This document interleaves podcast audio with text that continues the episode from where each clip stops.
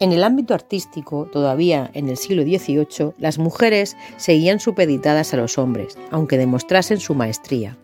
Así sucedió con Inés Salcillo, quien se encargó del policromado, dorado y estofado de las esculturas en el taller de su hermano Francisco, pero cuya labor abandonó al contraer matrimonio.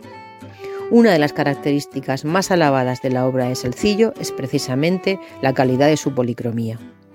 En este espacio exponemos algunas de las piezas de la copia del Belén de Salcillo que hizo José Nicolás Almansa. Fueron tres las copias encargadas, de las cuales el museo conserva la que pertenece al ayuntamiento. Lo forman 104 piezas de barro cocido y policromado, algunas de ellas femeninas. Además de la Virgen en diferentes escenas, están las madres que protegen a sus hijos de la matanza ordenada por Herodes. Continúa hasta el punto 14.